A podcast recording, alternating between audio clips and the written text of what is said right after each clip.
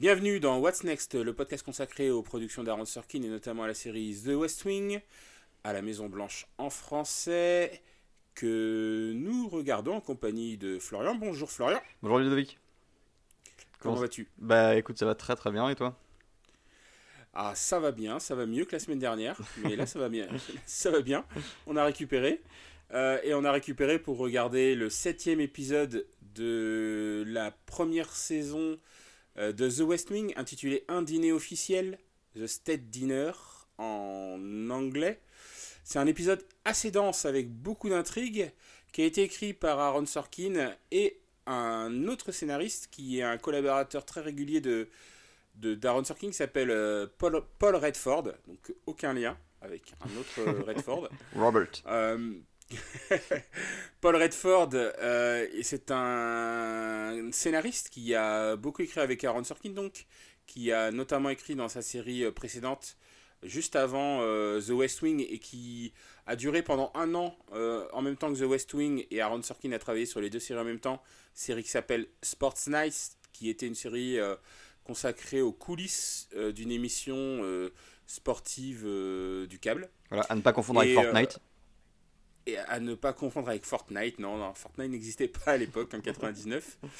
Et il a ensuite euh, continué à écrire avec, euh, avec euh, Aaron Sorkin. Il a même gagné des prix pour, son, pour ses scénarios, notamment pour l'épisode 14 de la saison 1, que nous allons voir bientôt, dans, quelques, dans quelques semaines.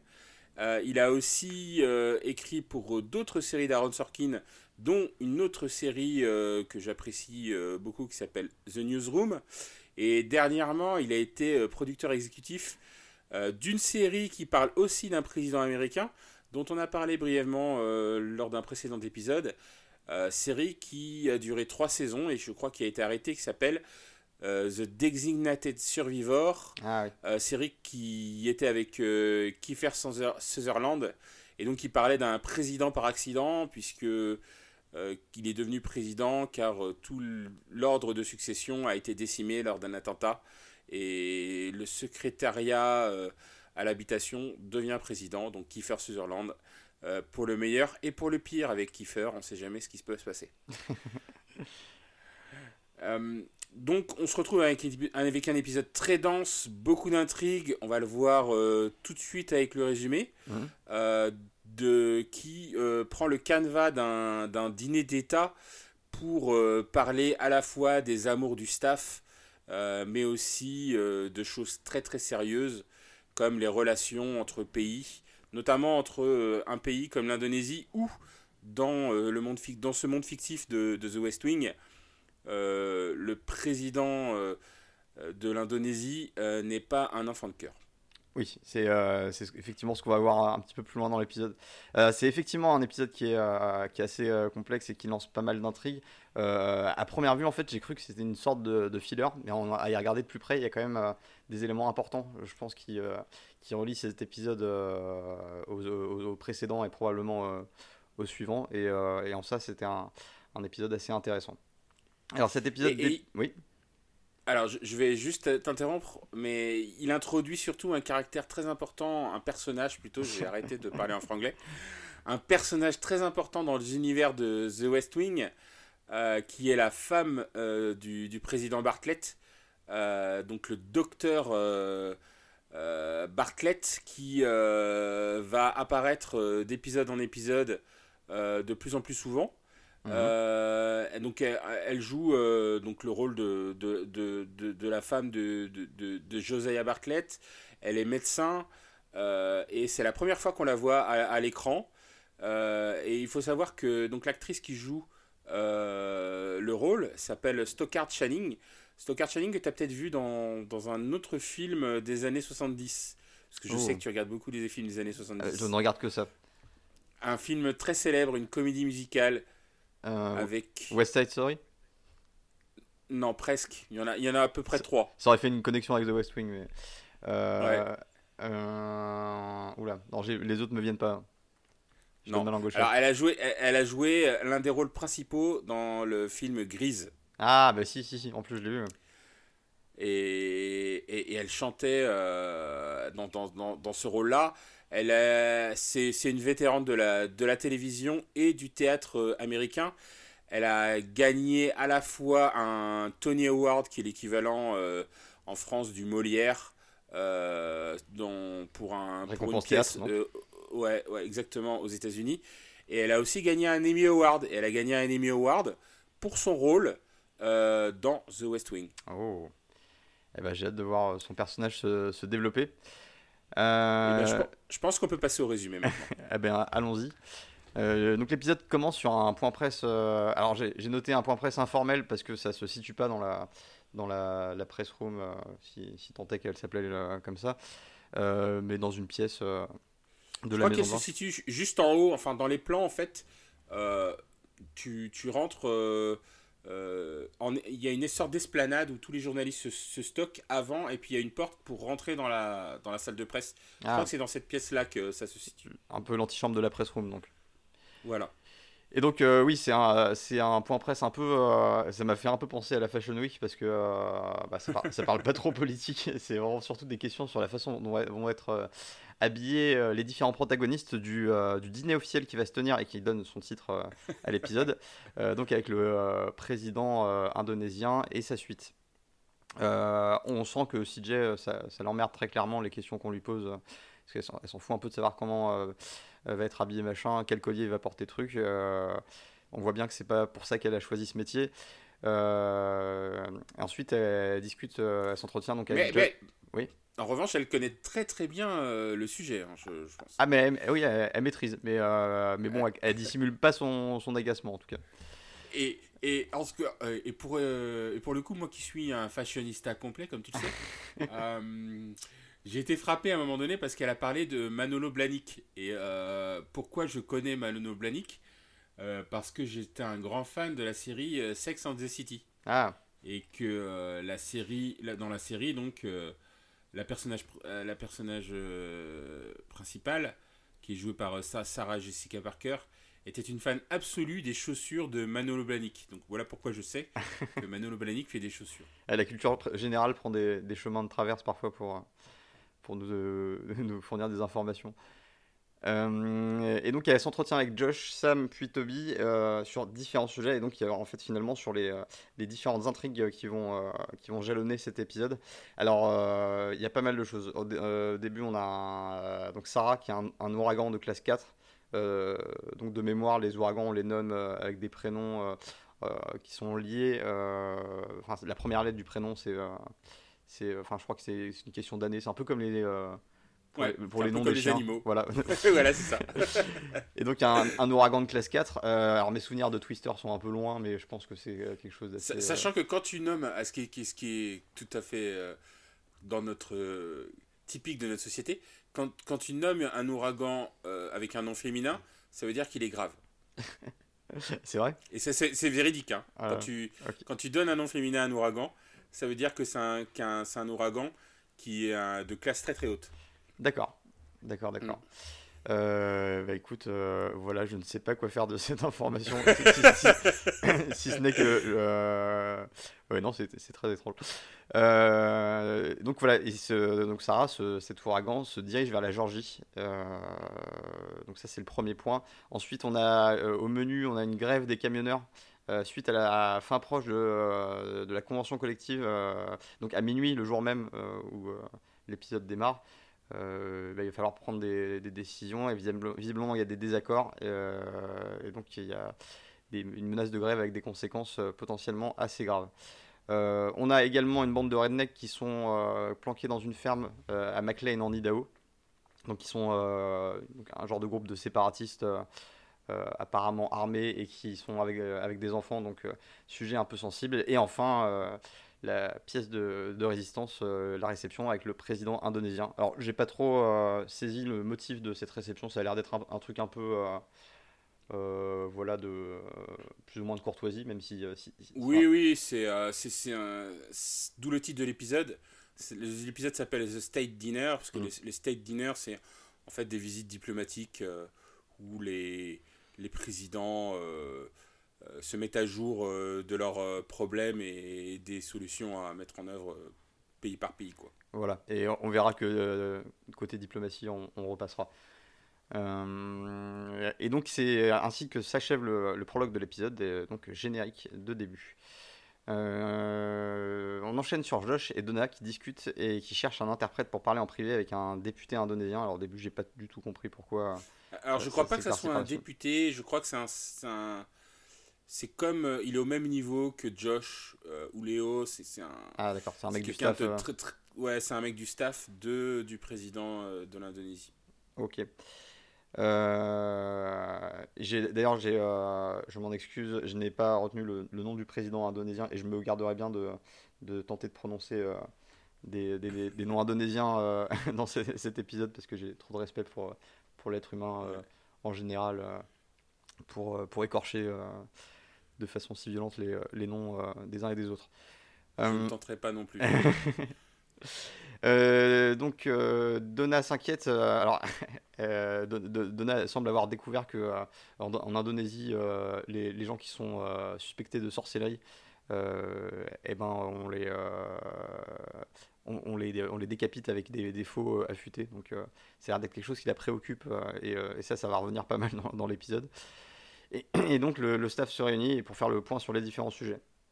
donc, côté grève, le, le, problème, c'est un, problème d'équité entre les employés à plein temps et ceux qui sont part-time. donc, qui n'ont pas accès à. qui n'ont pas même accès aux avantages sociaux, notamment en termes de. Alors, pas de sécurité sociale, parce que je sais pas si on peut vraiment parler de. pas dans cette. Voilà. mais dans cette forme aux États-Unis, mais. Voilà, mais de. Euh, il y, en a, y en a. C'est pas qu'il y en a pas, hein, c'est qu'il y en a une toute petite et tout le reste doit être euh, rajouté euh, et que par défaut aux États-Unis, les personnes qui mettent en place l'assurance santé, ce sont les employeurs en fait, mmh. le plus souvent. et donc il y a une part de ces discussions qui doit être là. Moi, ce qui me fait, ce que ça m'a fait penser, c'est que en fait, euh, on est en 99 et aujourd'hui on est en 2021 et rien ne change, mais tout change en même temps. quoi. Hum. Je peux dire la, phrase dans ce sens inverse et ça aura quand même du sens. C'est un genre de, de palindrome. Euh. Voilà. Euh, L'autre point qui est abordé, c'est bah, ces fameux rednecks qui sont planqués dans leur ferme en Idaho. très, très, exactement des survivalistes, parce que des rednecks peuvent, peuvent être à la, très sympas. Mais eux, c'est des rednecks pas sympas dans le sens où euh, euh, bah, ils refusent euh, l'autorité de l'État et ils veulent faire ce qu'ils veulent dans leur coin. Ils en général, faire ce qu'ils veulent dans leur coin, c'est pas autorisé. On en parlera d'ailleurs, j'ai des petites anecdotes par rapport à ça, parce que dans les années 90, il y a eu beaucoup, beaucoup de problèmes de tout, de tout ordre et ça venait un peu dans tout, politiquement de tous les sens. et on en parlera un petit peu, un petit peu plus tard dans l'épisode. Ah, et euh, d'ailleurs, ça me fait penser à un truc dont je parlerai euh, probablement à la fin euh, dans la section des, recommandations. donc, l'idée, c'est d'avoir quelqu'un qui, de désigner quelqu'un qui va monitorer un peu la situation et en rendre compte à Bartlett pour cette crise-là. Et de leur côté, Sam et Toby vont devoir, sont, ils sont chargés donc de rédiger le, discours de Bartlett pour la réception du président indonésien. Ouais, et je, crois que c'est Mandy qui se porte volontaire. Exactement. Exactement. J'ai omis de le, préciser, mais elle se porte euh, volontaire, euh, ce qui va pas forcément plaire euh, à Josh, comme on le verra par la suite. on enchaîne sur la séance photo donc entre Bartlett et le président indonésien, donc fraîchement arrivé. alors, est-ce que l'ambiance est cordiale? Je pense pas qu'on peut dire ça exactement. Il y a Bartlett qui fait pas mal. L'ambiance est, est, froide en tout cas. Hein. L'ambiance est très très froide. L'ambiance est sibérienne. c'est voilà. Euh, et, donc, euh, il y a Bartlett qui fait pas mal d'appels du pied euh, au président indonésien pour, pour tâter le terrain. Oui, alors on va manger du saumon, vous aimez ça Non. Il y a Yoyoma qui va jouer du bac. ok. le président indonésien, il s'en fout complètement. Et, vraiment, il, il, répond de façon très très laconique à toutes les questions de, de, Bartlett et toutes ses tentatives de réchauffer un peu l'ambiance. Donc, euh, il y aura d'ailleurs un, un, running bag, un running gag avec le saumon. Euh, Exactement. et, d'ailleurs, il y a souvent des running, euh, des running gags ou des running éléments dans les épisodes mm. de The Westing que j'ai pu voir jusqu'à présent. il y avait les lunettes, il y avait très, le... Très sorkinien, ça. Exactement. Très, très de faire ça. Le, le, mal de dos de Bartlett dans un autre épisode. Enfin, c'est... Voilà. Et donc Toby, donc de leur côté, Toby et Sam, ils sont en désaccord sur la, façon de traiter le discours de, de, Bartlett. Donc Toby, il veut, il veut vraiment avoir un, discours un peu moralisateur et, musclé parce que bien que ce soit un, monde fictif de, de, une version fictive de, de notre monde, pardon, je je, voilà, je m'éclaircis la voix. Je, vais te laisser reprendre l'esprit que je, en, en, disant que Toby, euh, on reconnaît bien là dans le sens où euh, euh, on, voit, on va le voir dans l'épisode, il, il, a, il a des demandes à faire au gouvernement indonésien, mais dans le même temps, il est tellement intègre sur, son, sur ses convictions qu'il veut vraiment forcer la main sur les droits de l'homme en Indonésie, voilà. qui risque, qui risque d'être un problème avec ce nouveau président. Exactement, et ce qui fait un peu miroir à, à l'Indonésie euh, du monde réel. Euh, donc, euh, et voilà, Sam, il a l'air de vouloir plutôt être dans une approche plus coulante, plus diplomatique, qui va, enfin, pour un peu huiler les relations entre, entre les États-Unis et l'Indonésie. ensuite, on a la réunion de grève il y a Léo qui, s'indigne qu'aucun accord n'ait été trouvé euh, et il craint des répercussions, euh, les répercussions euh, que les grèves pourraient avoir en termes de, de paralysie des, services de transport. Que ça serait assez catastrophique. Et, pas que, parce que là on parle de la grève des routiers. Et la grève des routiers, il y a deux choses. C'est que ils peuvent faire grève sur le terrain et donc boucher toutes les artères de euh, routière euh, avec des camions. Mais surtout, si les routiers font grève, il n'y a plus aucune euh, denrée qui circule. Et s'il n'y a plus aucune denrée qui circule, eh ben, il y a peut-être des, des, magasins qui vont être vides pour telle ou telle raison. Parce qu'ils n'ont pas reçu leur stock, surtout. Et donc, du coup, la grève des routiers, ça a un vrai impact. En fait, c'est très très important ce qui se passe à ce moment-là. Parce qu'à l'époque, et toujours aujourd'hui d'ailleurs, hein, quand tu, si un jour les, routiers décident de faire grève, ça a un vrai impact sur l'économie euh, réelle tout de suite, quoi. Ah, très bah, rapide. Plus, plus d'impact en tout cas qu'une grève de taxidermiste, euh, c'est sûr. Exactement. J'avais cru, cru que tu allais dire une grève de taxi, je me suis dit ça, ça allait. Mais là, une grève de taxidermiste, euh, oui, sûr. donc, Mandy, un peu plus tard, découvre que la raison de la crise en Idaho, donc avec les, euh, survivalistes slash rednecks slash euh, les mecs planqués avec leurs fusils euh, dans leur ferme. donc en fait, c'est suite à une intervention du FBI pour possession d'armes illégales. Et en, fait, ce qui est compliqué, c'est qu'on on découvre que, et Mandy découvre surtout, que les armes en question ont été vendues par le FBI lui-même, donc un peu dans une, pour, une tactique de les piéger un, vrai trope des États-Unis, ça, de, vendre des armes et ça se retourne contre eux. voilà. Ah bah écoute, c'est oui, confère, euh, confère l'Afghanistan par exemple. c'est un peu une forme de, retour de karma. Euh, sauf que là, c'est un peu provoqué. Hein. C'est vraiment, je pense, dans une stratégie de d'attaque euh, juridique contre ces, ces séparatistes. Alors, elle craint beaucoup que la situation dégénère, notamment à cause de la présence d'enfants. Et, euh, euh, donc on va voir un peu plus tard euh, de quelle façon elle va vouloir traiter le, sujet. Josh, de son côté, lui, il se montre assez jaloux de, bah, de, la mise en avant de Mandy dans cette situation et du fait que ce soit elle qui, qui gère cette crise. Alors moi, je l'interprète un peu différemment. Je pense pas qu'il soit jaloux. Ah oui? Je pense qu'il est inquiet qu'elle s'implique trop dans quelque chose qui va forcément lui péter la figure et sur lequel elle n'est pas habituée. Hmm. Mais c'est une interprétation que, j'ai de ce comportement-là. Peut-être que la suite va te donner raison. Euh, alors, Bartlett, euh, président d'Indonésie, euh, séance photo, épisode 2. et, ce qui me fait marrer, c'est que, comme d'habitude, hein, je, souligne que Florian écrit tous les résumés. Et Florian, il, pour désigner le président de l'Indonésie, il appelle Poti. Ah oui, en, en référence à Potus. Oui, et puis comme, comme la langue euh, officielle, on verra, de l'Indonésie n'est pas l'anglais. oui, c'est vrai. oui, mais c'était pour simplifier dans C'est très intéressant, ça, ça m'a fait marrer. Ça fait un peu. Euh, je pourrais appeler, mon Petit, moi. Euh, et donc, bah, Petit, bah, il, est, encore plus froid que. Enfin, il a réussi cette performance d'être encore plus froid que lors de sa, première apparition et sa première séance photo.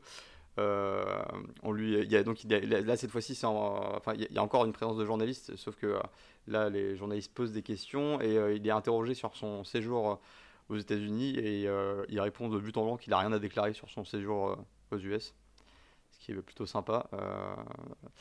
Et, euh, et, donc, euh, parmi les questions des journalistes, il y, a un journaliste qu'on a déjà vu dans un épisode précédent, euh, celui qui avait, qui avait prévenu CJ que il y avait des fuites sur la relation de Sam avec, avec Laurie, donc la call girl du premier épisode. et ben lui, donc il, il, pose une question à Bartlett directement et il lui demande un peu son avis au sujet de la manifestation qui se tient dehors.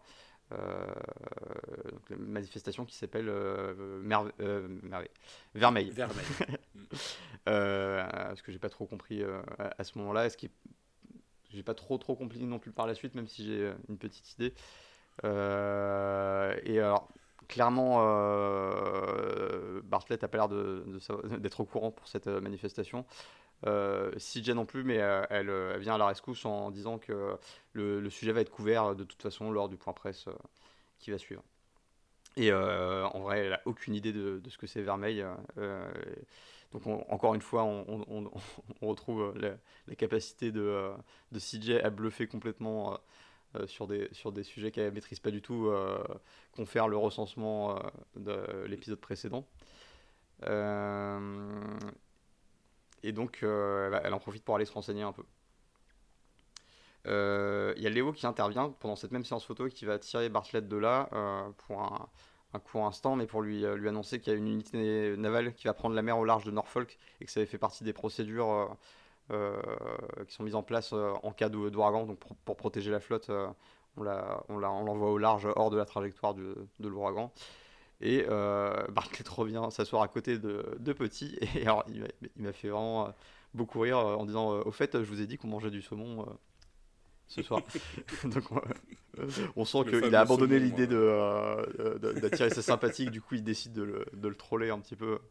J'ai trouvé ça très, très, bien, très, très bien fait.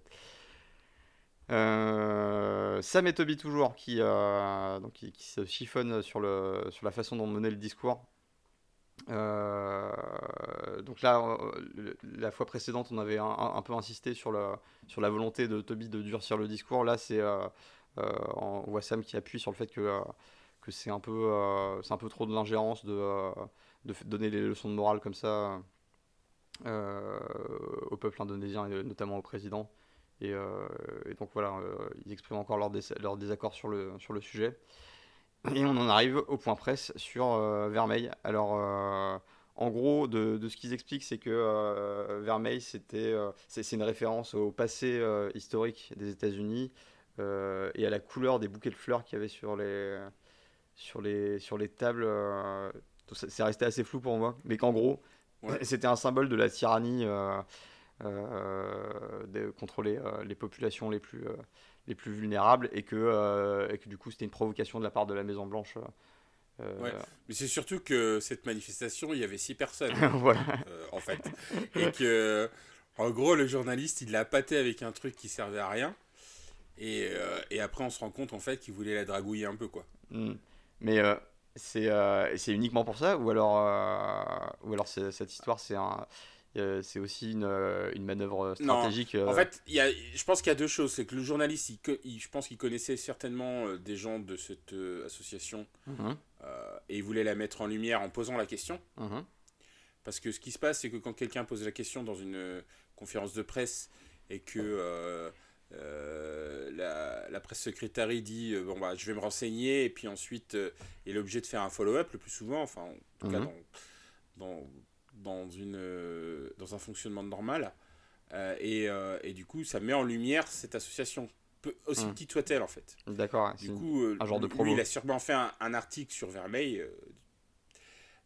et ça lui permet aussi d'avoir de, l'intention de CG. et. N'en dis pas trop pour la suite, mais. On voit, on, voit, bien que ce journaliste a un, un petit penchant pour, pour CG. Quoi. Voilà, exactement. Euh, donc, euh, mais alors CJ du coup, il est un, peu en colère contre le journaliste puisque c'est un peu, euh, il a un peu tendu un, traquenard en, déclenchant une tempête dans, dans un verre d'eau. Clairement. voilà. Et, et en fait, c'est vrai qu'assez ouvertement, on voit qu'il la drague et qui, qui lui demande alors qu'est-ce que vous allez porter ce soir ou quelque chose comme ça, ou à moins que ce soit un peu plus tard, je sais plus. Mais voilà, il la, il la dragouille. CJ a l'air, elle, a, elle a pas l'air énervée, elle a plus l'air troublée qu'autre chose par ce, ce, revirement de situation. Euh, et ensuite, euh, on change totalement de décor, on se retrouve dans un, un, resto, tout simplement. Euh, et c'est le grand retour de Laurie qu'on n'avait pas vu depuis quelques temps. donc il déjeune avec Sam dans un resto de sandwich. Il y a Sam qui a toujours pas laissé tomber son, sa croisade pour, pour la ramener dans le, le droit, le droit chemin. Euh, donc, qu'il qui évoque sous le terme de travail de nuit euh, de, de, Laurie. Et, euh, et, au passage, bah, Laurie lui annonce qu'elle a un, donc un rencard ce soir et qu'elle sait pas trop où et seulement qu'elle a seulement eu les instructions de comment s'habiller. Un rencard, elle a, elle a un client. Voilà, oui non mais c'est voilà c'est travail de nuit, un rencard, tu vois, euh, mais voilà. Non, non, elle a, elle, a, un client, elle doit accompagner un client. Euh, son job, c'est de. Bien sûr, mais euh, je crois que c'est parce qu'ils employaient le, le, terme de date, et du coup, c'est pour ça que j'ai noté en carte. Ouais, alors, c'est, alors c'est, je pense qu'ils disent le mot date, mais quand, quand il entend le mot date, il comprend qu'en fait, c'est pas le mot date. C'est oui. C'est un client. Ah oui, non, non, clairement, oui. Non, mais elle doit faire son métier. toute la scène, il n'y a pas d'ambiguïté sur le fait qu'elle travaille ce soir-là. Ah oui, bien sûr. Et, euh, et voilà, et Sam, ça le rend euh, à la fois, euh, je pense, fou de jalousie et à la fois, ça, ça, le, ça le pousse encore plus dans, son, dans sa volonté de, de la sortir de, de, de, ce, de ce métier. Euh, on bascule sur le point Idaho. Euh, Mandy qui, euh, qui recommande En anglais, on dit Idaho. Idaho, pardon, oui.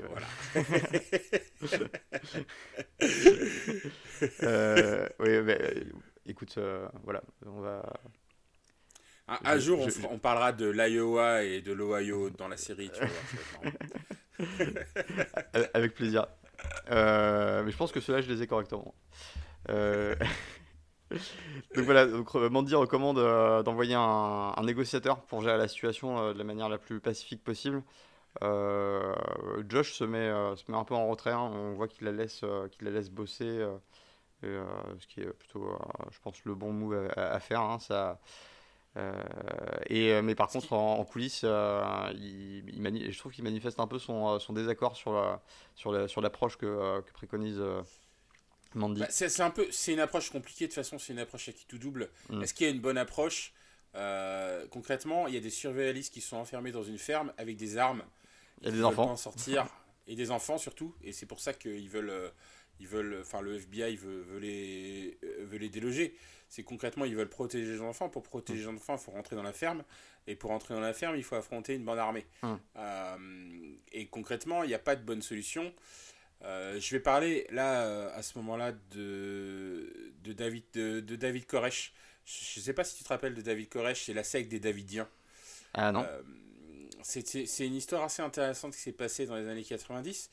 Donc la secte des Davidiens, c'est une secte assez ancienne, hein, de, de, de l'ordre, une secte religieuse.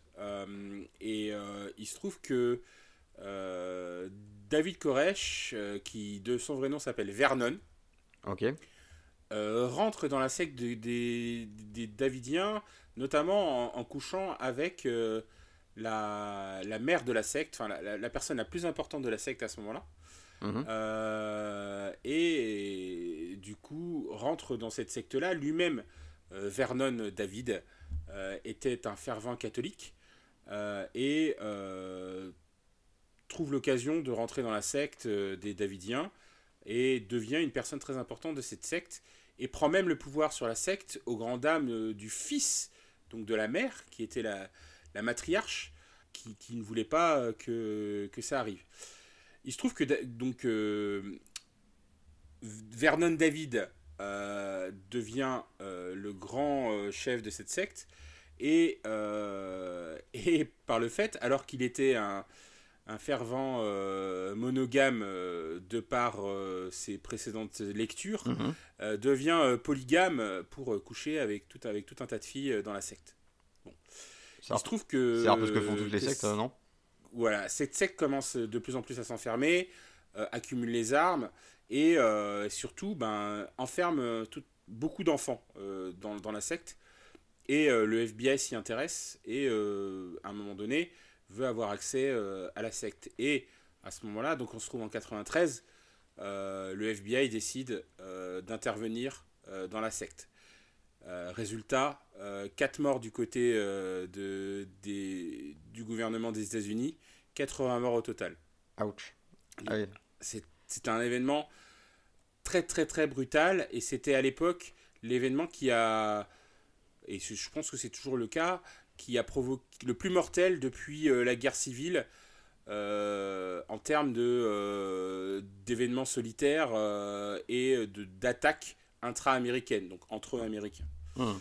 Et euh, j'ai une, autre, j'ai une autre anecdote aussi euh, sur, le thème, mais en fait, ce sera ma recommandation euh, à la fin de cet épisode, donc je développerai ça un peu plus tard. Et il se trouve que les années 90 ont été un peu matinées de ce genre d'événements. Il y a aussi eu, dans le même ordre d'idées, alors c'était pas une secte cette fois, c'était un mouvement anarchiste anti-gouvernement qui s'appelait les, les, Montana Freemen, donc dans le Montana cette uh-huh. fois. Euh, où euh, des gens, pour ne pas payer leurs impôts, globalement, ont décidé de, euh, de déclarer, de, de faire sécession avec les États-Unis. Et de dire, voilà. Carrément. Allez, on y va. Nous, on fait ce qu'on veut. le problème, c'est qu'ils accumulent des armes.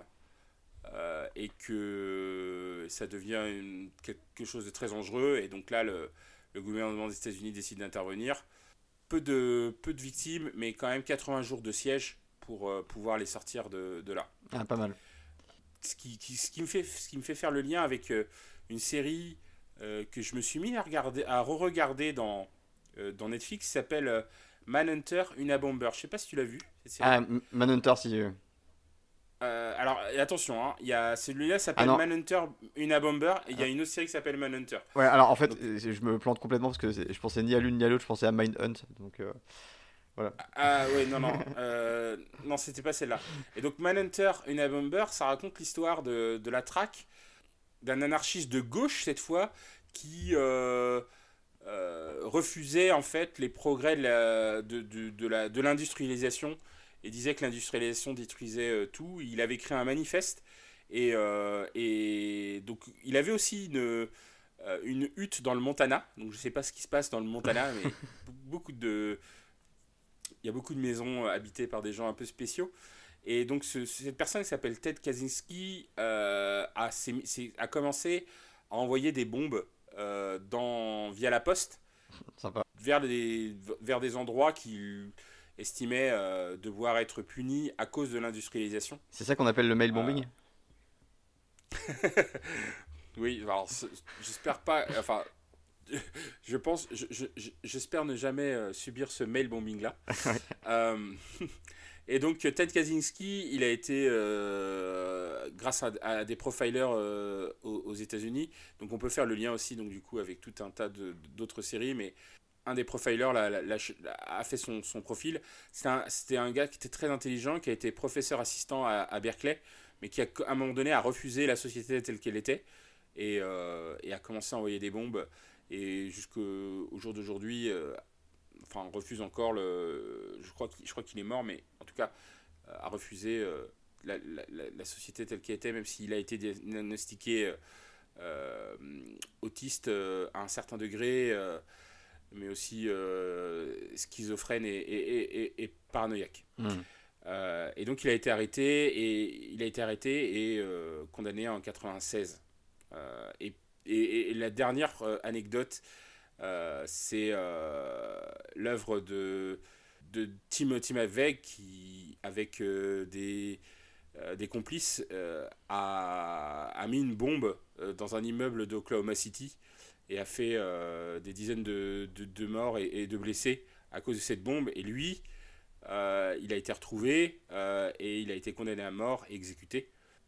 et c'est pour montrer que dans les années 90, tu avais des, déjà des menaces intérieures aux États-Unis qui étaient très très diverses hmm. entre euh, les séparatistes euh, euh, qui refusent complètement le gouvernement, les sectes religieuses, les anarchistes de gauche avec Ted Kaczynski, et puis les, les, suprémacistes de droite avec Timothy McVeigh.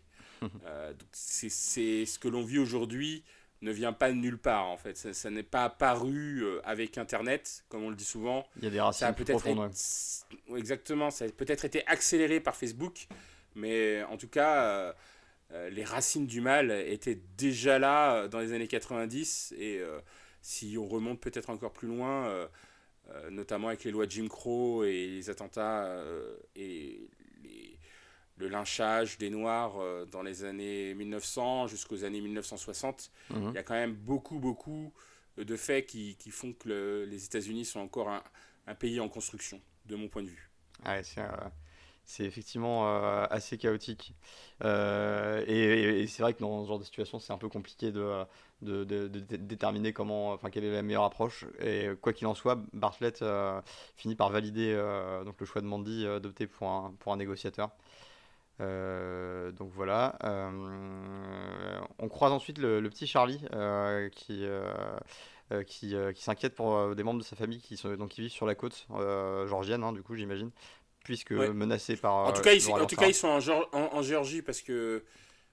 pour avoir regardé la carte des États-Unis, bon, il y a un peu de la Géorgie touche un peu l'eau de mer, mais globalement, le, on, parle de l'intérieur de la Géorgie euh, hmm. à ce moment-là, et il parle de, des membres de sa famille, je crois ses grands-parents, me semble-t-il. Euh, quelque chose comme ça. Ouais. souvenir son nom. Ouais.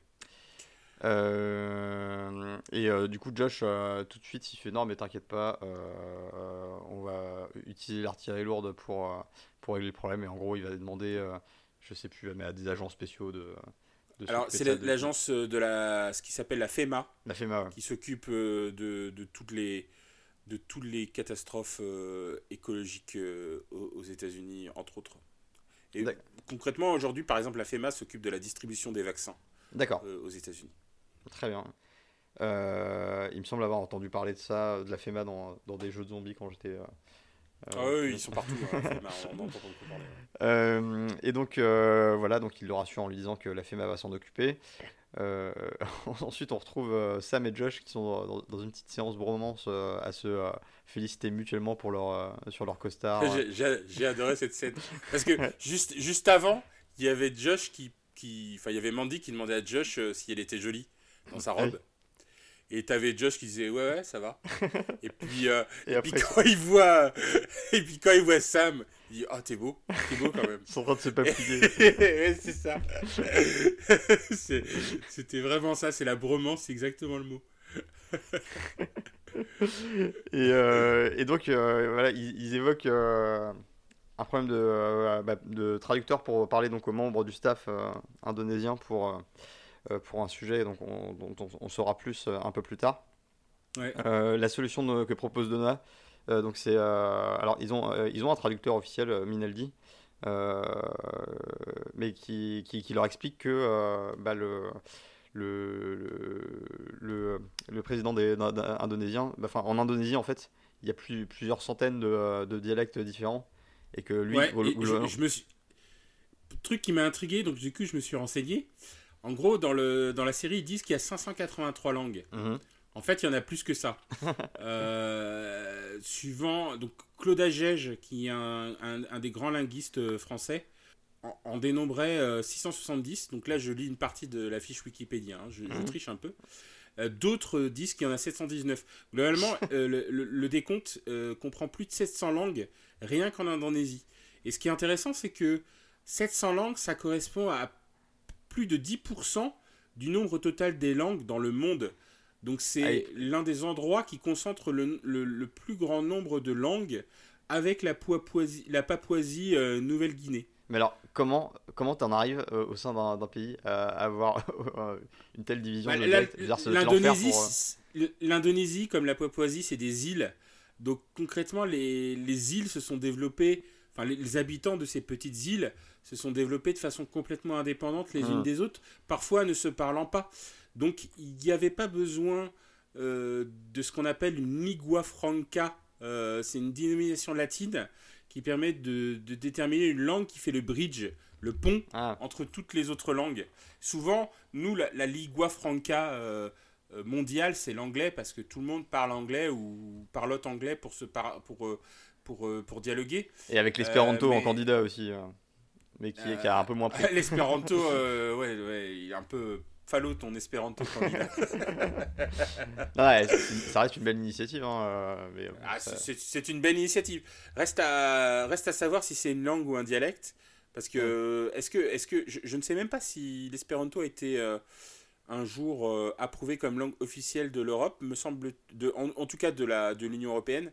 Je crois que oui, mais je peux beaucoup me tromper.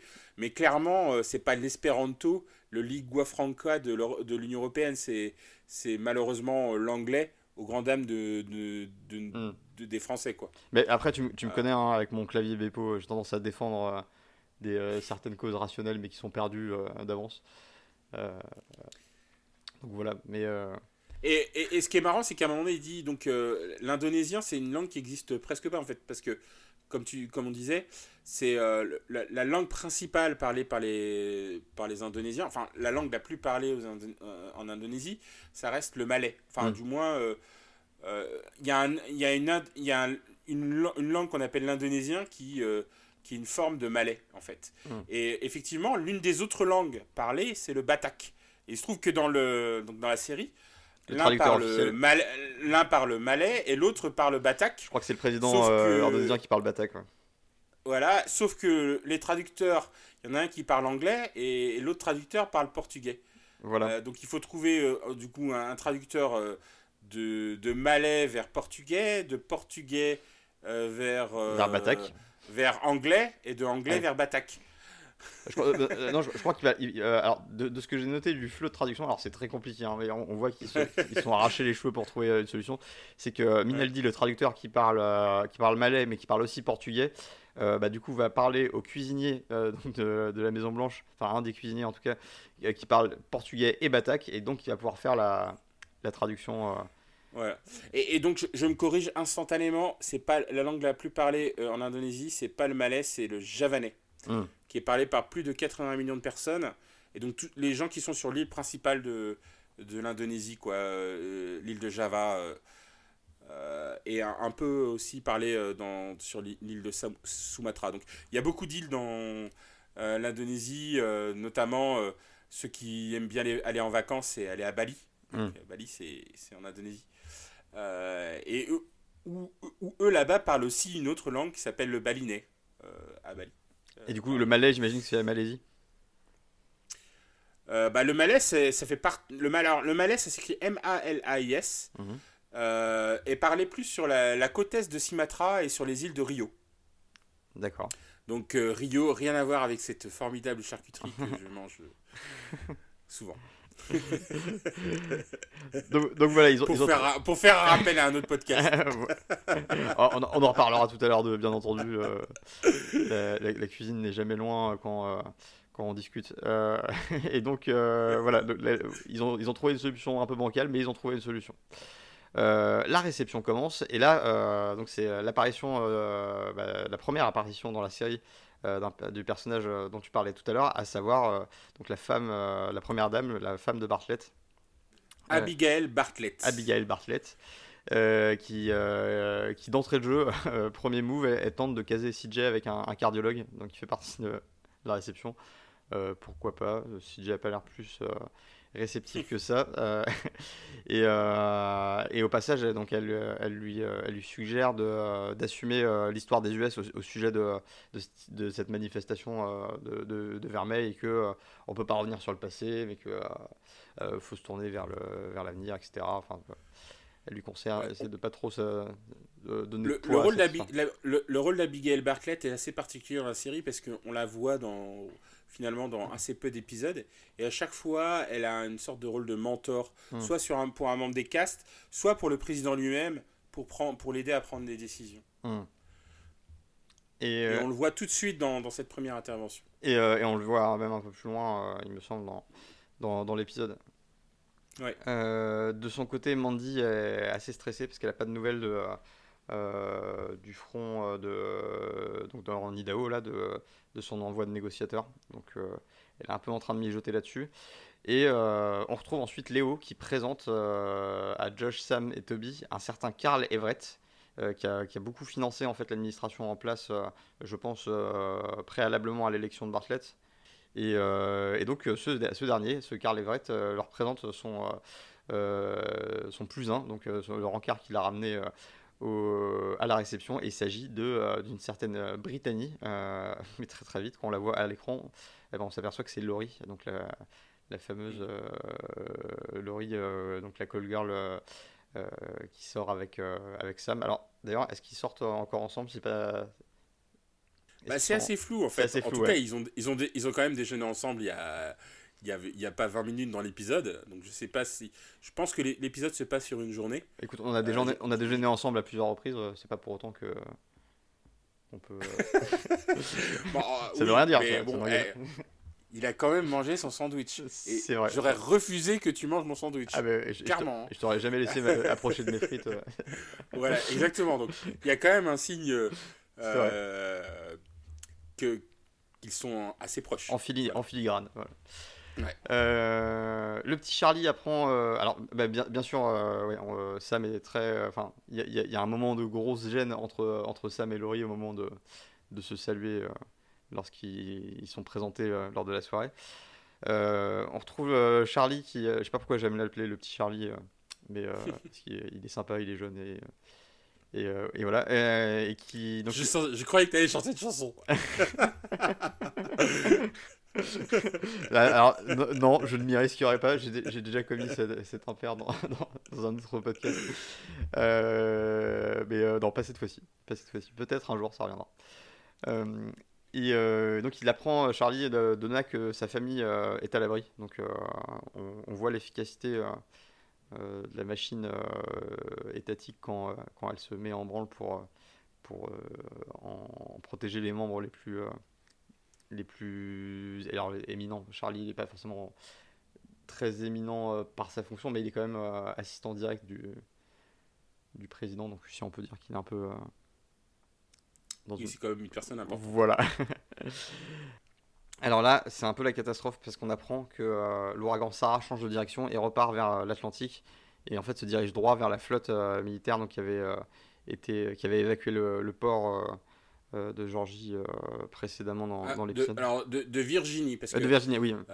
oui, parce qu'en fait, enfin juste pour faire un peu de géographie, j'ai eu zéro en géographie. Ah, je suis les gens qui, connaissent le savent.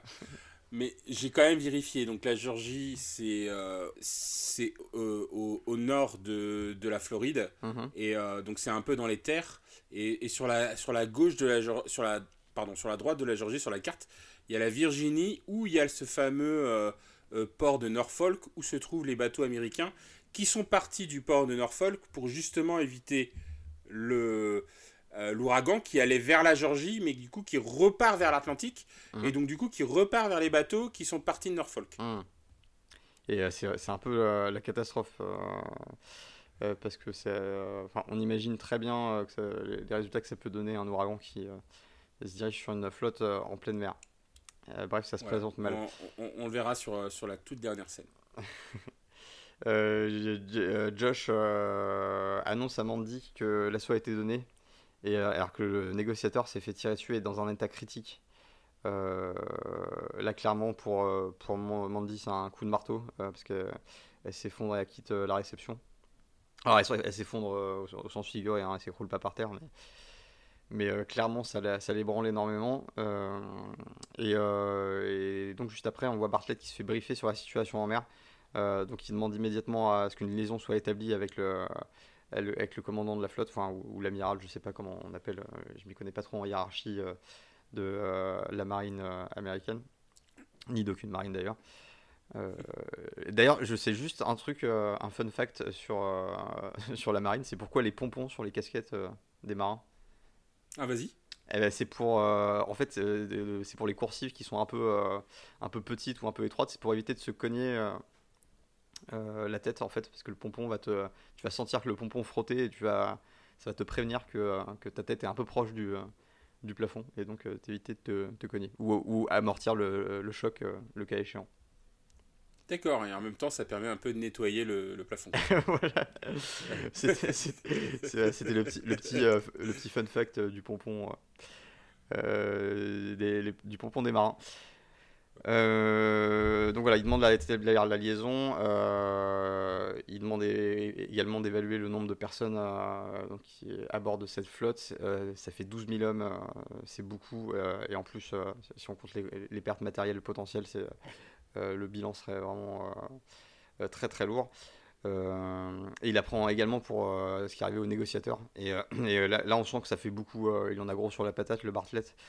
Euh, ça fait beaucoup de, de mauvaises nouvelles. euh, le tout dans un contexte de dîner avec un, un- un président euh, indonésien qui visiblement le déteste euh, euh, cordialement. Donc c'est, euh, ça fait beaucoup pour Bartlett. Euh, on retrouve Toby et Josh, donc euh, là qui, euh, sont qui, ont leur rendez-vous un peu dans les cuisines d'ailleurs avec le, membre du staff du président indonésien.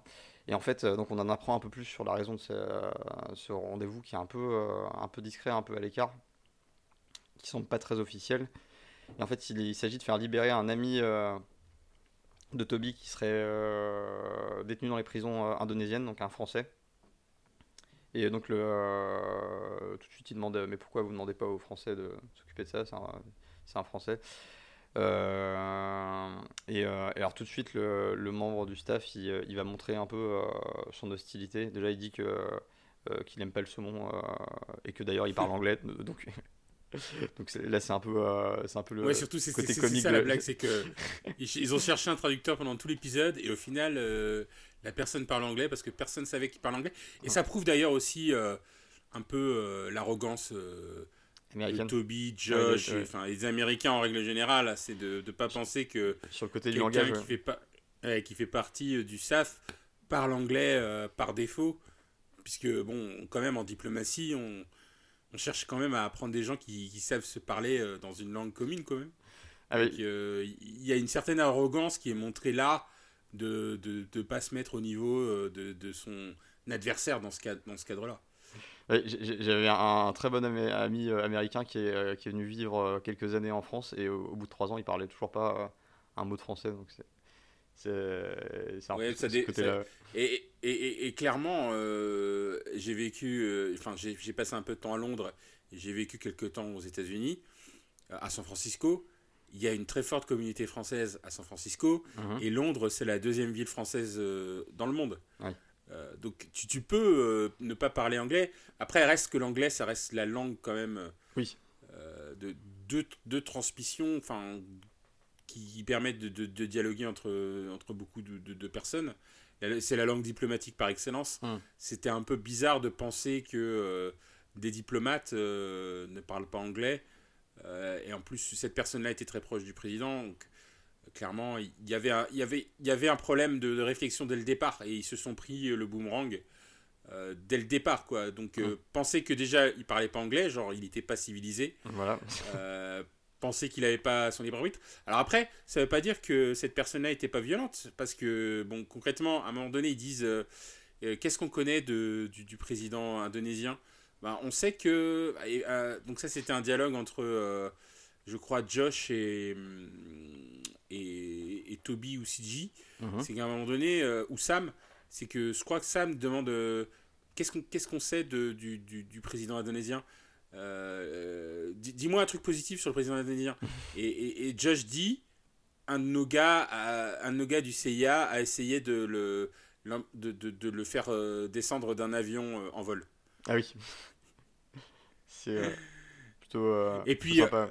Et, et puis il faut voir aussi que donc, euh, le, la présidence indonésienne commence par, de, à mon avis, sous de mauvais auspices. C'est que la raison pour laquelle le français s'est fait arrêter, c'est laquelle?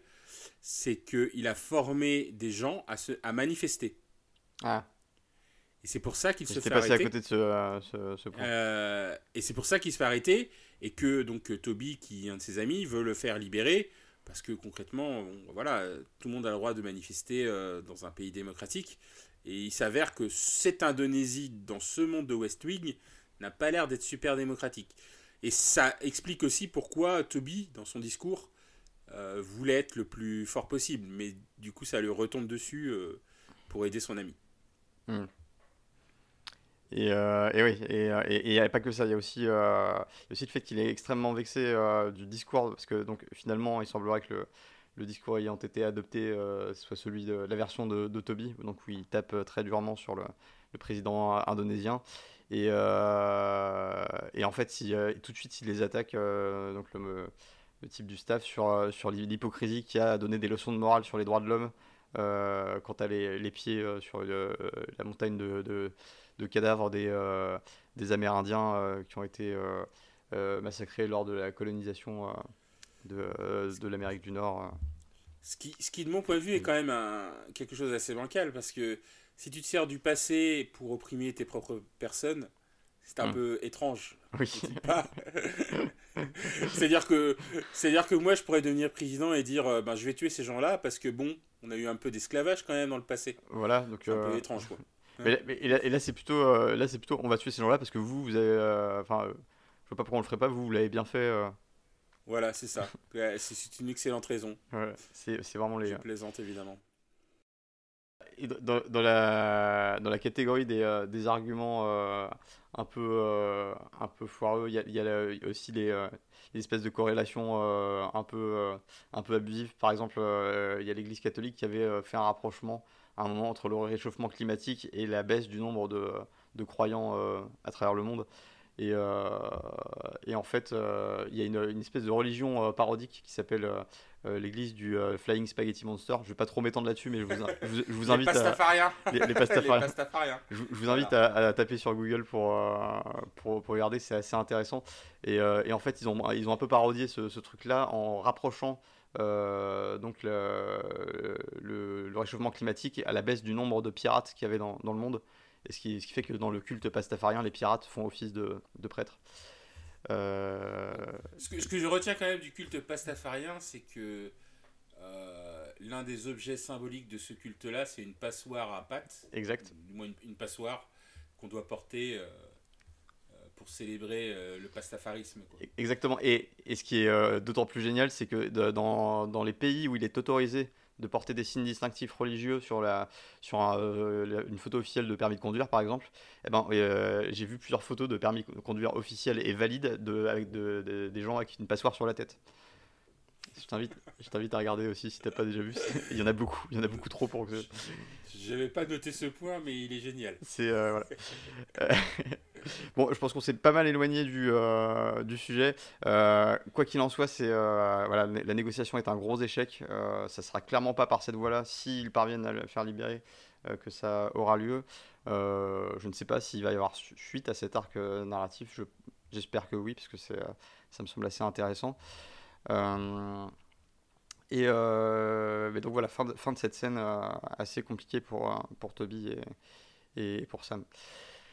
Euh, on retrouve notre ami journaliste qui, euh, qui remonte à la charge pour euh, et à la fois et, donc il est encore un peu dans, ce, dans, dans cette espèce de double jeu de, de drague utile avec CJ c'est-à-dire que la première fois il mettait en lumière vermeil et puis il, commençait à, à, tâter un peu le terrain et là il essaie de gratter un peu des infos sur, sur ce qui se passe enfin sur les différents sujets en cours tout en en faisant des compliments à CJ sur, sur sa robe machin il continue un peu à la, à la draguer. Elle, elle l'envoie un peu euh, dans les roses, mais, euh, mais elle lui envoie un espèce de regard insistant qui laisse penser que euh, c'est pas la fin de, de ce petit arc sentimental. on repart sur la réunion de grève. Bartlett, il arrive remonter comme une pendule parce que, il, comme on a vu précédemment, il a beaucoup de, enfin, il en a gros sur la sur la patate. Et euh, donc ça, ça, démarre assez, euh, assez fort. Donc il, dit vous, allez, euh, ouais, vous avez tant de temps pour me parler, chacun votre tour, restez debout. Enfin, on sent qu'il est, qu'il est un peu colère. Il y a Karl qui revient, donc retour à la réception, qui revient voir Sam accompagné de Laurie, et ensuite qui s'éloigne, je sais plus pour trop pour quelle raison, mais ce qui, ce qui laisse Laurie seule avec Sam. Euh, Alors non, il s'éloigne. Enfin, ah il y, a une vraie raison. Ah oui, non, c'est vrai, c'est vrai. Hein. Oui, ah, c'est que, c'est que quand même, y a, Sam, il fait une grosse, grosse allusion au métier de Laurie. Oui. Euh, quand Carl euh, lui demande, enfin, lui dit, on pourrait vraiment travailler ensemble, comment ça pourrait se faire Et il et, et, y a Sam qui dit Ah, il y va fort. Bah écoutez, moi, mon tarif, c'est 500 dollars de l'heure. Oui, je prends 500 dollars de l'heure. avec avec un, un, regard très très insistant. Ouais. Et euh, t'as Laurie à côté, donc Brittany pour, pour Karl, Mhm. qui est très très très très gêné. une scène très très malaisante. Quoi. Ouais, et, euh, et, qui est malaisante pour tous les, euh, les protagonistes euh, de la scène d'ailleurs. Parce que, Exactement, bon, et c'est pour ça que Karl après il dit Bon, bon ah, je vais tiens, il aller. y a quelqu'un qui m'a appelé Euh, là-bas. Allez, j'y vais. oh, il y a des petits forts qui sont, qui sont arrivés. ça. Ouais. Et donc, euh, euh, donc Sam, il est très, il est très remonté. Et, euh, Laurie a dit qu'elle est un peu désolée parce qu'elle savait, elle savait pas que le rendez-vous aurait lieu là, machin. Et là, il y a la- on retrouve donc le- l'es- l'espèce de maître Jedi, femme du président. Euh, Bartlett euh, qui, euh, qui arrive et qui, euh, qui, qui, qui trouve enfin qui, qui, qui prend Laurie pour, pour la copine de Sam donc, dans une espèce de de ce qui, ce qui, ce qui en fait ce qui est assez intéressant c'est que il y a plusieurs couches. C'est à dire que là elle est incognito dans le sens où elle est sous, dans son rôle de, de call girl Brittany et elle est prise par accident mais finalement à raison par la femme de Bartlett pour la copine de, de Sam voilà, ma phrase était très compliquée pour expliquer quelque chose de simple. Euh, et donc, euh, euh, Sam, euh, un peu plus tard, euh, après le départ de, de la femme de Bartlett, qui a complimenté euh, Laurie, il me semble, euh, bah, il fait une remarque assez déplacée euh, en proposant euh, de payer Laurie 10 000 dollars pour qu'elle rentre pas avec Carl euh, après la réception. Donc ça, euh, elle le prend très très mal. et, là, et- et là, franchement, Sam, il est, il est en dessous de tout. je Ah oui, non, non, mais c'est vraiment- Déjà, le coût du 500 dollars de l'heure, Ouais. quand j'entends cette phrase, bah, bah ouais, et on est, enfin, on est dans le monde de 2021. Ouais. J'imagine que dans le monde de 2021, Laurie lui a renvoyé une gifle dès, le, dès la première phrase. Ah ouais. Mais là, là, il lui dit, écoute, euh, je te donne 10 000 dollars et tu pars avec moi. Concrètement, il dit ça. Et il n'y a rien qui va là-dedans. hein. Euh, C'est très très très gênant euh, pour Sam. hein. Je... Là, le... c'est c'est plus le syndrome de Superman. Il, il a, un vrai, il a un vrai problème C'est un vrai move de euh, connard. ouais, de, de, de, pro- de propriété, quoi. Je veux dire, enfin là, il, clairement, il dit Laurie, c'est sa propriété, je te donne Mm. 10 000 dollars, t'es à moi, quoi. Ouais. C'est carrément euh, très très insultant Et- et- envers Laurie euh, et envers plein de choses, en fait. Et, et en plus, comment, tu, comment il, euh, il, il peut se sentir légitime dans sa démarche de reprocher à, la, à Laurie d'aller avec euh, quelqu'un euh, euh, Ouais. contre de l'argent pour, euh, pour, pour ensuite lui demander de venir euh, de fin de. euh, bah, Surtout que dans, surtout que dans les règles de date états-uniennes, normalement, oula, je, on doit déclarer qu'on en. Tu, sais, tu connais pas les règles de date aux États-Unis? Ah non. C'est-à-dire qu'aux États-Unis, tant que tu dis pas euh, que, tu, que, tu en, que tu es en couple, t'es pas en couple. Ah. C'est-à-dire que Ouais. tu peux sortir autant de fois avec une fille, tant que vous dites pas solennellement on est en couple, tu peux sortir avec d'autres filles ou, d'autres garçons, enfin peu importe. Euh, alors qu'en France, on, on a quelque chose de tacite. À un moment donné, quand tu sors avec euh, quelqu'un deux trois fois, bon ben on est en couple quoi. Ouais. Euh, on Ouais. va pas aller ailleurs, ou du moins, on va considérer que si tu vas ailleurs, ça veut dire que bon ben on n'est pas en couple, on doit plus se voir, ou voilà, à moins que tu sois. Enfin, bon, ça c'est dans les règles de la monogamie euh, pure, et, pure et simple. Mais dans, les- dans, les, dans les règles un peu standards, c'est ça. Aux États-Unis, si tu n'as pas de, de- de déclaration officielle de dire euh, euh, on s'envoie un texto ou euh, on se parle pour dire qu'on est en couple, on est en couple. Il n'y a aucun moment où Laurie et Sam se sont dit qu'ils étaient en couple. D'accord. Euh, donc, il y a au- donc au-delà du fait qu'en plus, Laurie n'est pas en couple avec Karl, elle travaille pour Karl, il Mm. y a quelque chose de très, très, très euh, creepy de la part de Sam, de déjà de dire qu'ils sont en couple, alors que concrètement, il n'y a eu aucun moment où ils ont dit qu'ils étaient en couple. Mhm. Euh, mais en plus, de, de- de décider que Laurie, c'était sa possession, euh, en lui donnant, en disant, euh, je te donne 10 000 dollars et t'arrêtes tout, quoi. Ouais, non, ça va pas du tout. Il y a vraiment rien, rien qui va, en plus des, de ces règles tacites aux États-Unis de, de comment on, on- on- on se met en- ensemble. Ah ouais, je, je connaissais pas du tout. Euh, mais c'est vrai que maintenant que tu le dis, j'ai euh, des exemples qui me, qui me viennent en tête euh, dans, bah, dans les- la culture américaine, enfin des films ou des, des séries que j'ai pu voir qui illustrent ça. Euh. Et, et c'est pas que, ouais, c'est pas que dans les films, hein, c'est dans la, dans la vraie vie euh, aussi. hein, Oui, mais alors, euh, ma vraie vie n'a jamais croisé le, le territoire américain, du coup je me, je me base que sur les éléments que j'ai. Ouais.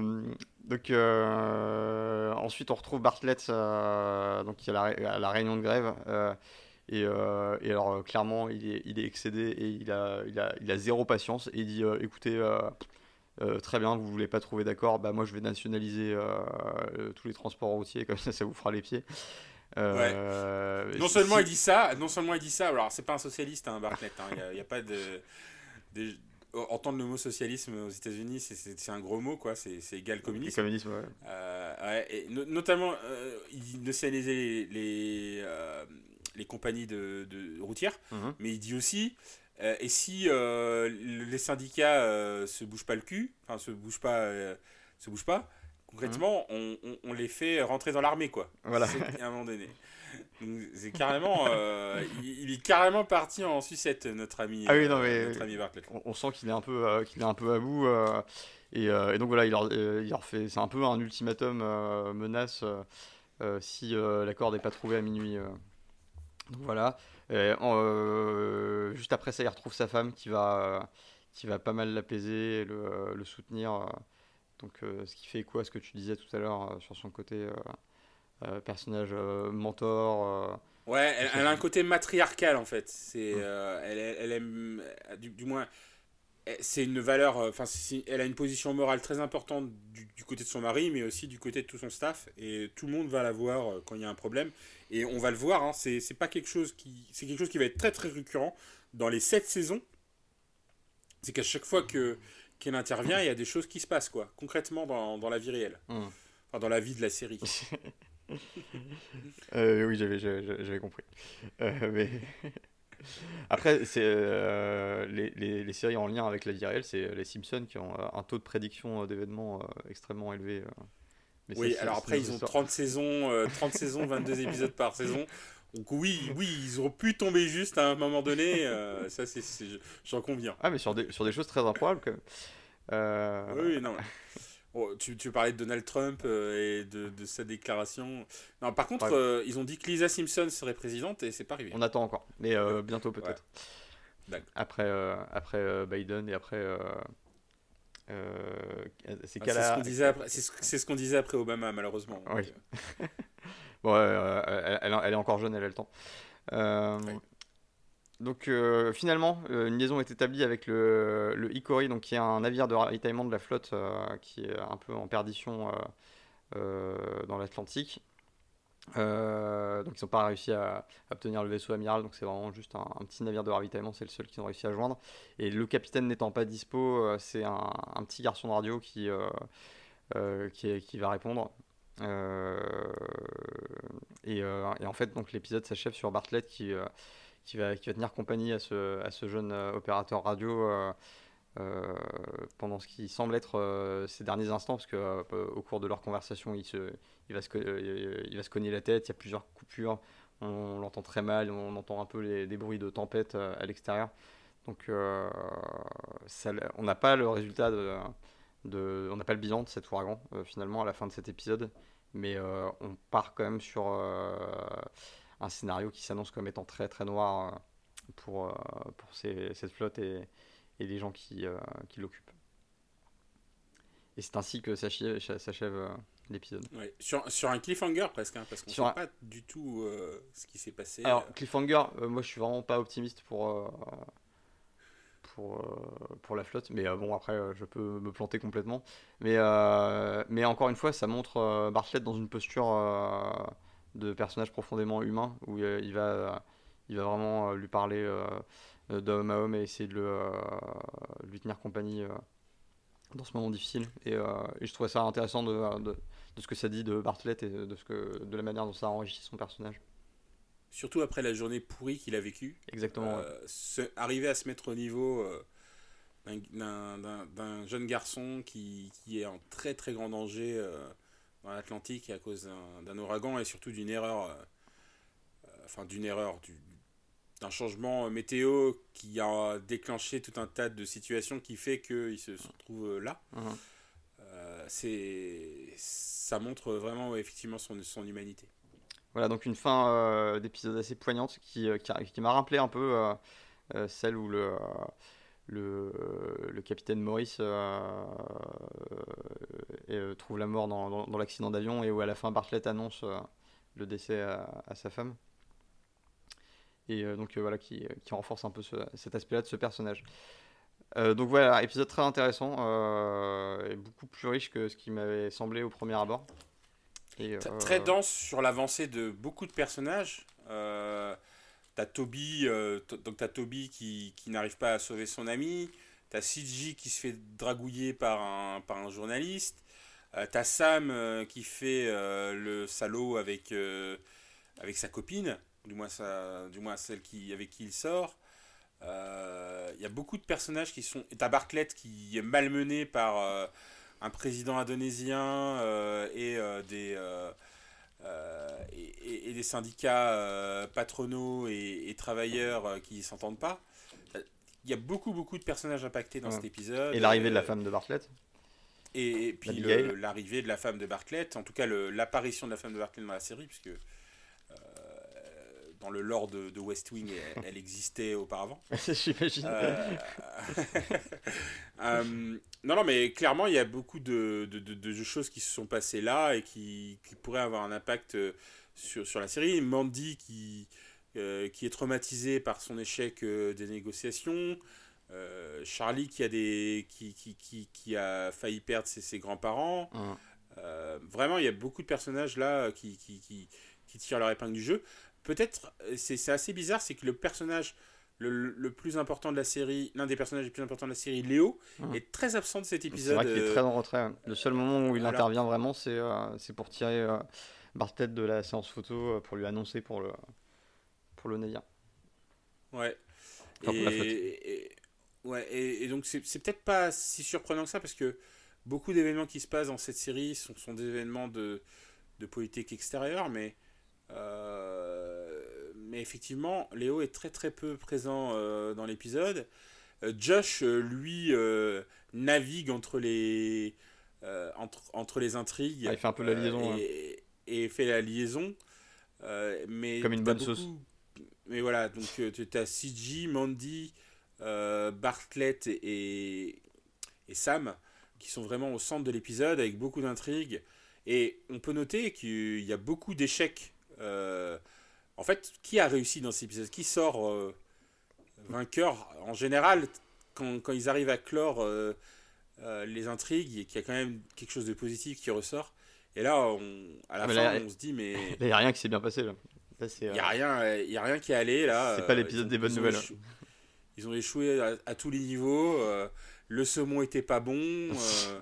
Alors, on connaît pas l'issue de, des on connaît pas l'issue des négociations pour la, la grève des, des camionneurs. Donc, euh, non, non, mais pareil, pareil c'est une sorte de cliffhanger. Je pense que c'est. Sorkin fait beaucoup ça, c'est qu'il lance des trucs. Euh, alors après, est-ce qu'on les verra dans les épisodes suivants ou précédents? Dans les épisodes suivants, pardon.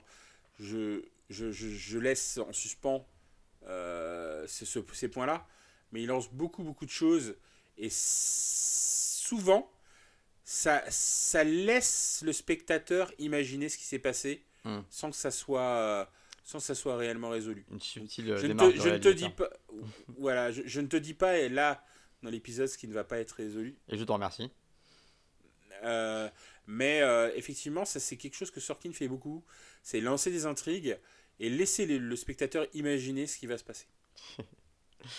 euh, ben, en tout cas, j'ai très hâte de voir euh, l'épisode 8, le prochain, dont j'ignore le, totalement le nom. Et euh, je pense que je vais le regarder le plus vite possible. Euh, et euh, je pense qu'il est temps de passer aux recommandations, à moins que tu aies quelque chose à ajouter sur cet épisode. Non, non, il est déjà assez dense. on a déjà pas mal parlé. on a beaucoup dit qu'il était dense aussi. Donc. très bien. Alors, qu'est-ce que tu nous recommandes cette semaine? Alors cette semaine, je recommande euh, une nouvelle série sur Netflix, un peu comme d'habitude, hein, j'ai l'impression, euh, d'une euh, qui, qui, qui, vient d'un film que j'ai adoré. donc j'imagine que tu as, tu as déjà vu Pacific Rim. Oui. Et même, je l'ai revu très récemment. oui, donc les, deux films sont sur sont sur Netflix. Donc tu as le premier Pacific Rim qui est par Guillermo del Toro qui qui est vraiment euh, pour moi l'une des références euh, des films euh, de monstres géants. De kaiju. de kaiju. et qui invente une, sorte de, de mondes où les kaiju existent, mais pour combattre les kaiju, en face des kaiju, on construit des, des monstres en métal qu'on appelle des Jaegers, et que pour piloter ces, ces, ces Jaegers, on a deux pilotes qui sont reliés par un, une sorte de réseau de, euh, de neurones qui lie les deux cerveaux euh, euh, et qui permet aux pilotes de, de, de, de faire avancer ces machines parce qu'un seul tuerait le, les pilotes. Je, je, suis en grand désaccord avec toi, c'est pas, c'est, pas du tout ce film qui invente ce, ce concept, attention. D'accord, alors tu vas me sortir une série tu Oui, vas-y, je vois, tu que tu, veux. Ah bah, je, je, fais très clairement référence à, au, cultissime euh, euh, animé euh, Evangelion. D'ailleurs, qui, qui, ce qui est intéressant, c'est qu'il est paru sous forme de manga papier que des années plus tard. mais c'est Pacific Rim, pour moi, c'était presque une adaptation. Ouais, presque totale d'Evangelion. De, Après, il y, y, a pas mal d'éléments scénaristiques ou de mécaniques qui, qui diffèrent, mais c'est très très très très proche. Mais parce qu'il n'y avait pas l'histoire des deux pilotes dans, dans, dans Evangelion. Alors figure-toi qu'il y a un épisode euh, dans Evangelion où euh, pour combattre un, un type euh, d'ange, alors dans Evangelion les, les, monstres sont appelés des anges, mais c'est globalement le, la même, la même, le même type de, de créature. Ils sont obligés de se, de se combiner, de, de, de s'entraîner à être en parfaite synchronisation et, et d'harmoniser leur flux euh, manteau pour pouvoir le, combattre. Et, euh, ce, qui, euh, ce qui, pour moi, est, encore une inspiration supplémentaire pour Pacific, Pacific Rim. Qui, qui, est un excellent film par ailleurs et qui a, apporté des, nouveautés. mais... Je m'incline totalement, donc je, n'avais pas cette référence. Et d'ailleurs, dans mon souvenir, enfin si, j'avais cette, j'aurais pu faire cette référence, mais dans mon souvenir, Evangelion est, est, un, est une série tellement pessimiste et ah, c'est très noir et très barré. qui me donne, ouais, qui me donne tellement envie de pleurer que je préfère avoir euh, regardé euh, Pacific Rim. ah bah, euh, je te retrouvais le, le, nom de, le, nom de l'épisode où, ils se, où ils se battent en synchro. alors ils sont pas à deux dans le même, dans le même mais il y, a, y a vraiment cette notion de. Non mais moi c'est pas dans Evangelion où il y a une scène un peu complètement creepy où il y a quelqu'un qui se masturbe dans une chambre d'hôpital. alors, c'est pas, ah, ah. c'est pas dans la série. Il y a effectivement cette scène euh, très bizarre euh, très creepy, mais qui est dans, euh, dans un film qui est sorti des années plus tard, parce que en fait, certains fans se plaignaient de la, de la fin.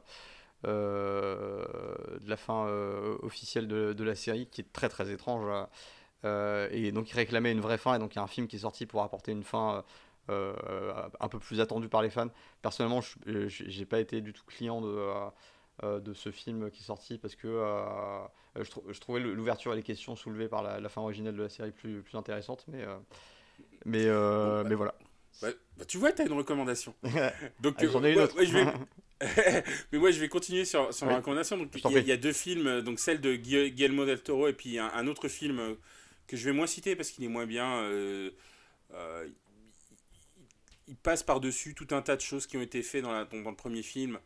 Euh, et euh, il les gère euh, d'une façon un peu étrange qui s'appelle Pacific Rim Uprising, mhm. qui est aussi sur Netflix. Mais moi, je vais parler plutôt.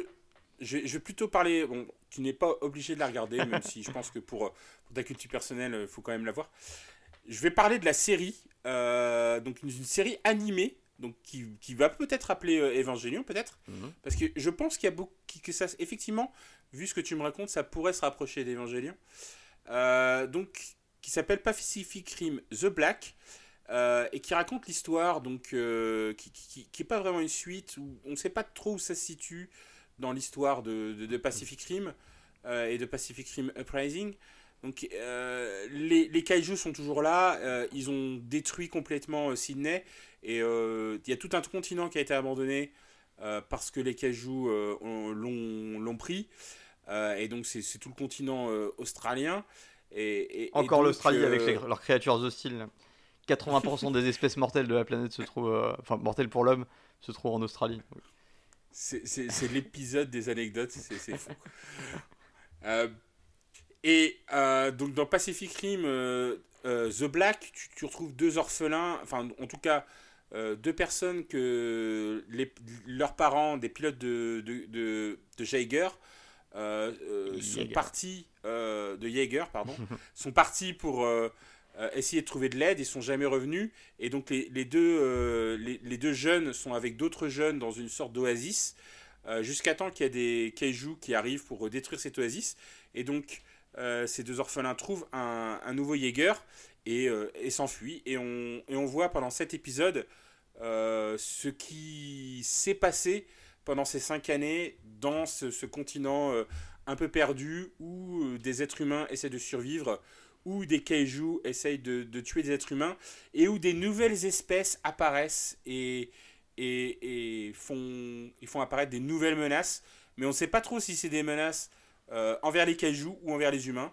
Et, et effectivement, il y a des choses qui se rapprochent d'Evangelion. Donc je ne vais pas trop raconter ce qui se passe dans Pacific. Euh, ah bah non, parce que je vais euh, regarder. Black. Il y a sept épisodes, de toute façon ça va très très vite. mais il y a beaucoup de choses qui sont très intéressantes et qui permettent d'étendre un peu l'univers de, Pacific Rim. Ah bah, euh, ça m'intéresse beaucoup, je pense que je vais vraiment euh, me jeter dessus.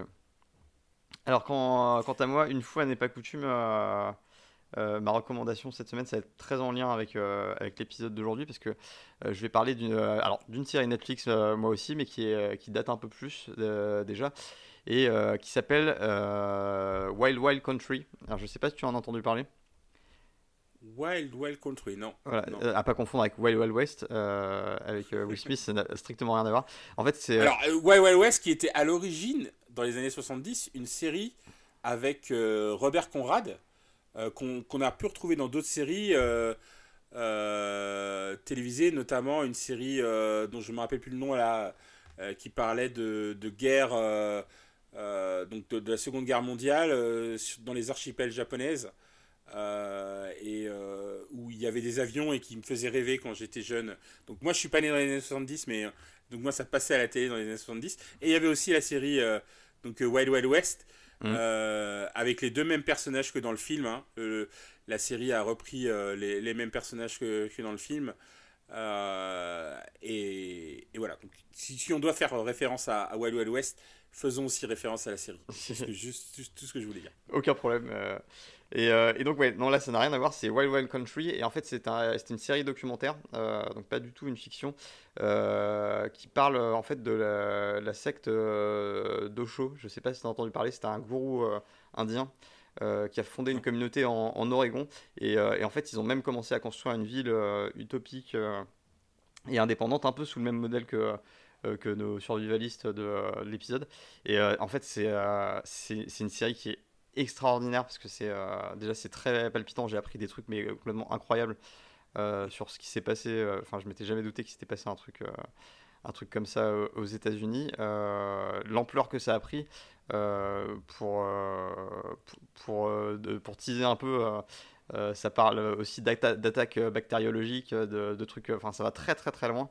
Et cette histoire est partie très très loin. Et je t'invite vraiment à regarder. J'invite tout le monde d'ailleurs à regarder euh, cette série qui est en 6 épisodes, cette série documentaire, et euh, qui est passionnante de bout en bout, et qui vraiment, euh, moi, ça m'a retourné le cerveau littéralement. Enfin, c'est, un truc assez dingue.